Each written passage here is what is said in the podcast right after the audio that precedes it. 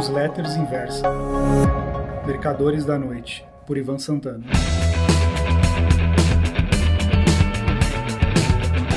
Oi, meus amigos. O título da newsletter Os Mercadores da Noite de hoje é As Grandes Transformações. Mas antes de começar a ler o texto, eu vou ler duas notas. Nota número 1. Um. Na última sexta-feira, terminei de ler Os Jogadores de Vinícius Pinheiro. Trata-se de uma ficção ambientada no mercado financeiro de São Paulo.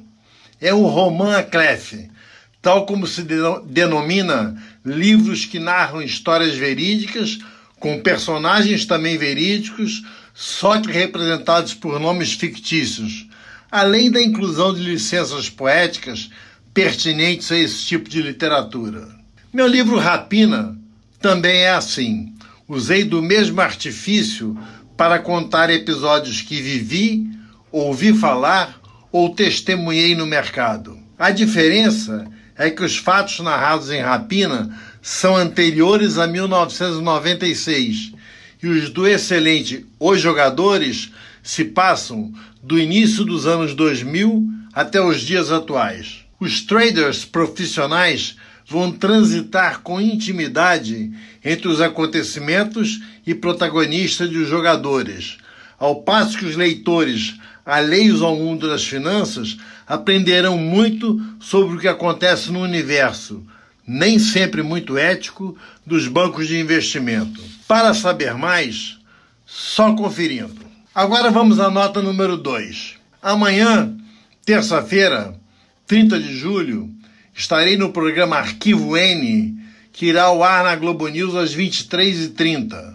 com replay no sábado, 3 de agosto, às 15h30. Trechos de minha entrevista irão compor a linha narrativa do documentário. Prefiro não adiantar detalhes do tema a ser apresentado para que se constitua uma surpresa para os telespectadores, mas posso garantir que para os apaixonados pelo mercado financeiro, será um ótimo entretenimento, além da oportunidade de conhecer um dos episódios mais controversos do mundo das finanças nas últimas décadas. Vamos agora ao texto de hoje.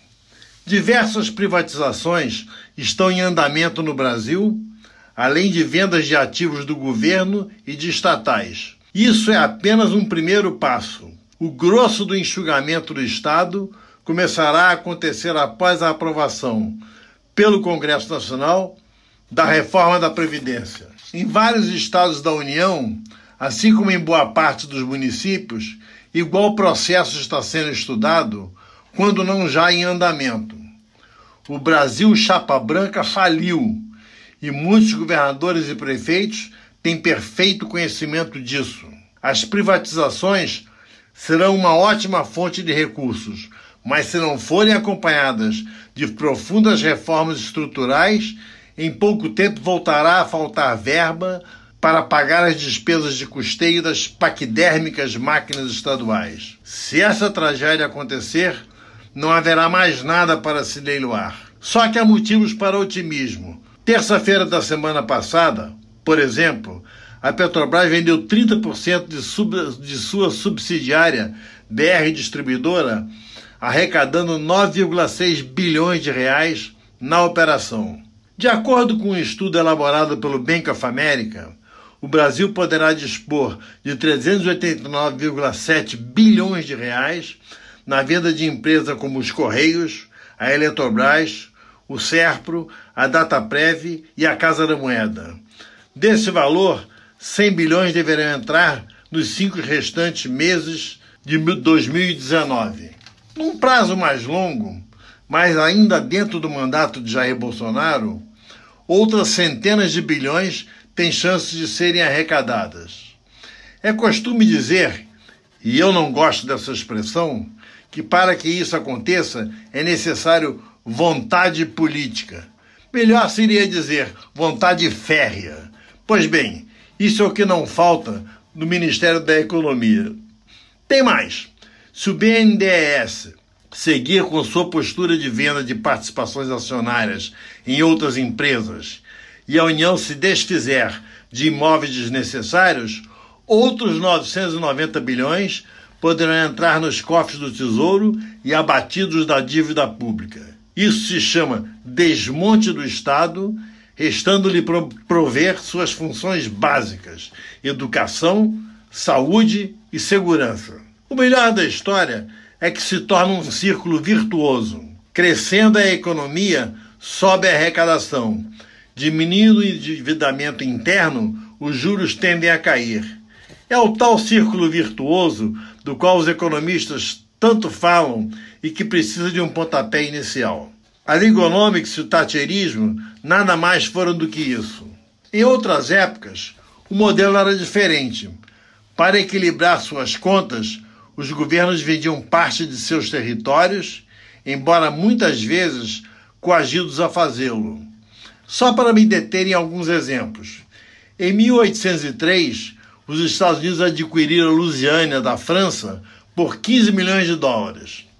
Quase meio século mais tarde, os americanos compraram do México simplesmente a Califórnia, Nevada, Utah e parte do Arizona. Como se não bastassem, em 1867, os Estados Unidos entregaram ao czar Alexandre II da Rússia 7,2 milhões de dólares em troca do estado do Alasca. Disse, embora isso nunca tenha sido provado, que foi preciso que os russos subornassem alguns congressistas de Washington para conseguir fechar a transação. O Brasil também já participou desse jogo.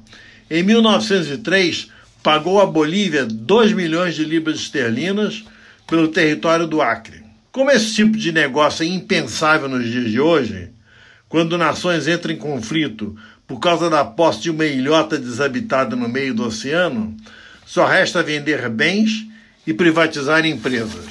É essa a intenção do governo brasileiro. Com a esquerda enfraquecida, são pouquíssimas as manifestações contrárias. Concluindo, se as reformas da Previdência e tributária forem aprovadas no Congresso sem grandes penduricalhos daninhos e as ideias de Paulo Guedes forem em frente, a economia brasileira vai dar uma guinada colossal. Nessa hipótese, 200 mil pontos para o Ibovespa até o final de 2020 pode ser mais do que razoável. Isso sem que os papéis se tornem tecnicamente mais caros, já que o lucro por ação de cada um deles deverá crescer na mesma proporção. Finalizando, nota número 3. Se a Califórnia, Nevada, Utah, Arizonas e o Texas, este último foi tomado pelos Estados Unidos sem pagar nada, continuassem fazendo parte do território do México, quem provavelmente estaria pensando em construir um muro seriam eles, os mexicanos. Muito obrigado.